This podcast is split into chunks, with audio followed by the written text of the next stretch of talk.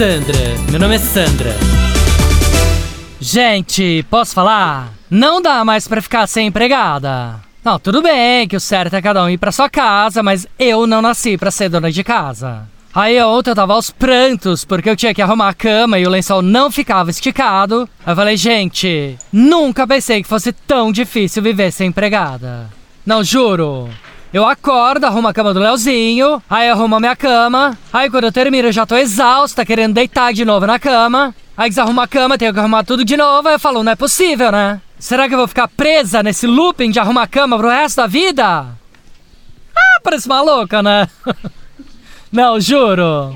Aí ontem Rô tava no banho, eu escuto o caminhão do lixo passando, eu falei, o lixo! Tem que tirar o lixo!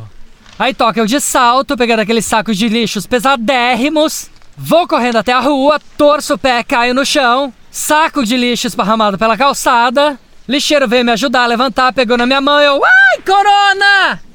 Não, sério, me deu pânico na hora, né? Não, tudo bem que o homem tava sendo gentil, mas a única coisa que vinha na minha cabeça foi que ele ia me passar coronavírus, né?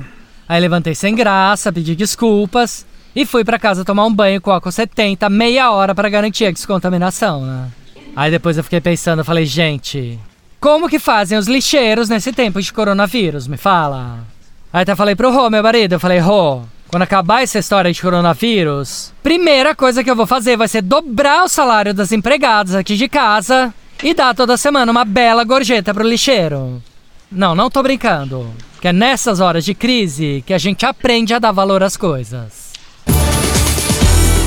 Sandra, meu nome é Sandra. Chuchu Beleza! Quer ouvir mais uma historinha? Então acesse youtube.com barra chuchu beleza.